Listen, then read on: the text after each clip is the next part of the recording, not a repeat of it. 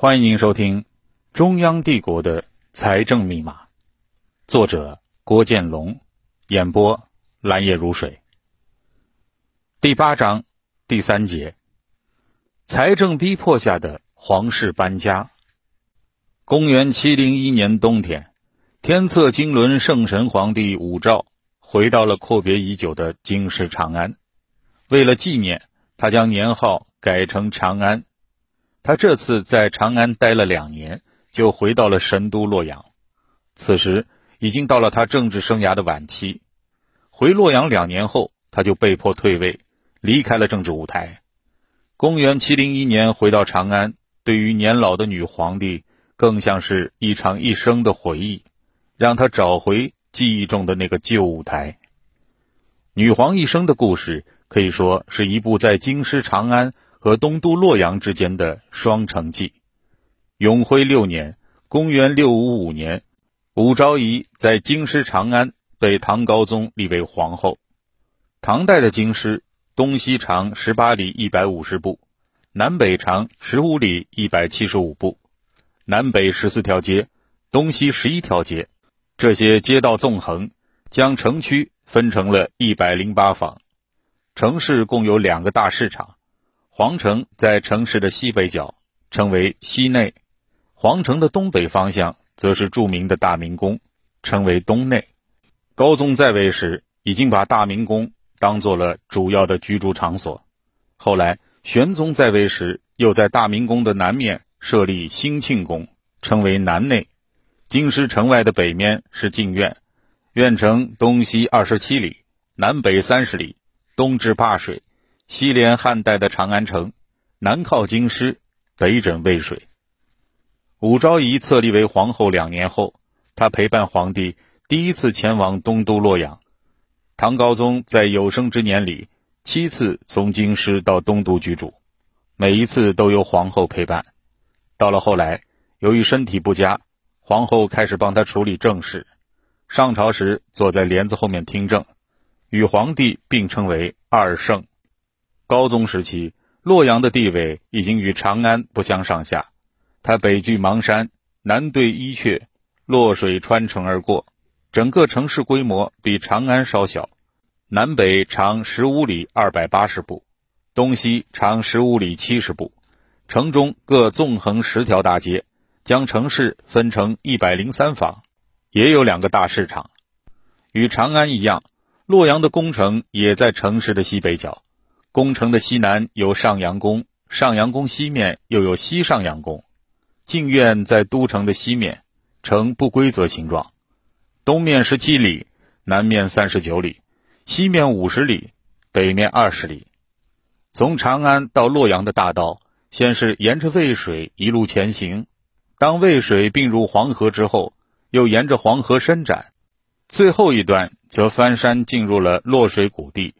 路程在十天到十六天之间，但是由于大道上布满了皇帝的行宫，皇室走这条路时游山玩水，最短也需要二十天，有时甚至长达一个多月。高宗皇帝第七次离开长安后，再也没有活着见到京师，他的遗体装在棺材里运往长安，葬在了乾陵。在他的灵柩被送往墓地时，武皇后却没有陪伴在左右。皇太后决定留在东都洛阳执政，巩固自己的地位。她也厌烦频繁的在两京之间来回迁徙，想找一个不需要折腾的地方。于是，新改名为神都的洛阳取代了京师长安，在这位太后兼女皇执政期间，成为唐代的政治中心。唐高宗与则天皇后执政时，他们的迁徙并非完全出于自愿，很多时候都是被迫的。长安所处的关中平原已经无法养活整个庞大的中央官僚体系了。在西汉，由于官制相对简单，养官成本小，政府在关中地区仍然可以获得足够的资源。但是到了唐代，事情发生了变化。唐太宗时期，内外官员的定额是七百三十人。唐太宗曾经说：“我按照这些名额来招纳天下的贤才已经足够了。”但随后。由于公事大量增多，太宗不得不增加了许多边外的官员，称为员外特制，以及许多加上检校、监、守、判、知之类的官员。之后又有各种使职，官制更加混乱，官僚人数已经远超了七百三十人。在太宗一代，养官成本仍然可以控制。贞观二十二年（公元648年），中央政府官员俸禄是十五万二千七百三十名钱，即便加上办公费用，也不会过于庞大。由于关中地区自产粮食，每年只需要从中原地区。调运二十万担粮食，就足以供应整个京师的消耗。然而，从高宗和武后，直到玄宗皇帝上台之前的时期，是唐代官僚系统膨胀最厉害的时期。显庆二年（公元657年），唐代的官僚人数已经从最初的数百人扩张到了一万三千四百六十五人，比起太宗初年，已经增加了二十倍。而且每年新增一千四百人进入官僚队伍，这还不算夸张。唐代初年的宦官人数并不庞大，到了中宗神龙年间（公元705年至公元707年），宦官人数已经达到了三千人。到玄宗时期，仅宫女就达到了四万人，带品的宦官已达三千人，更高级别穿紫衣的也有一千人。开元二十一年（公元733年）。官员数量达到了一万七千六百八十六人，其他公务员吏更是多达五万七千四百一十六人，还有许多有了官员资格但还没有授官的人。这些人加上皇族、官员子弟以及各式各样的仆人、供养人等等，形成了一个庞大的脱离农业且需要供养的集团。随着官僚人数以及都市规模的膨胀。长安的粮食日渐供应不上了。唐代之前，隋炀帝已经发现了中国经济的变化趋势。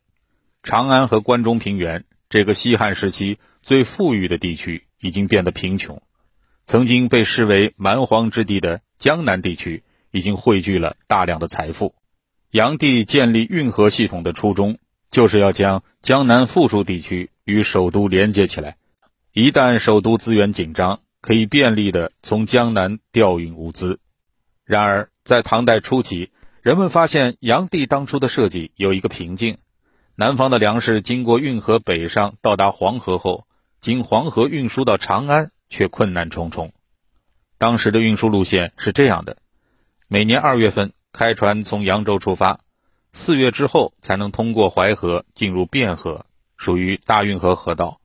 由于这时候运河水浅。通行不便，要到六七月份才能到达运河与黄河交界的河口，可这时恰逢黄河的丰水期，无法通航，只能等到八九月份黄河水落下去之后，再航行进入洛河洛水，把粮食从扬州运往洛阳，需要耗费多半年的时间。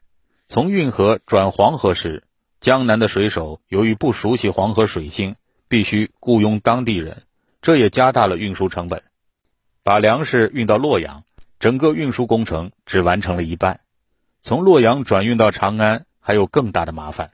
首先要从洛阳用车辆或者牲口把粮食驮运到陕州，就是今天的三门峡市陕县，通过陆路绕过三门峡，再重新入黄河、入渭河，将粮食运往长安。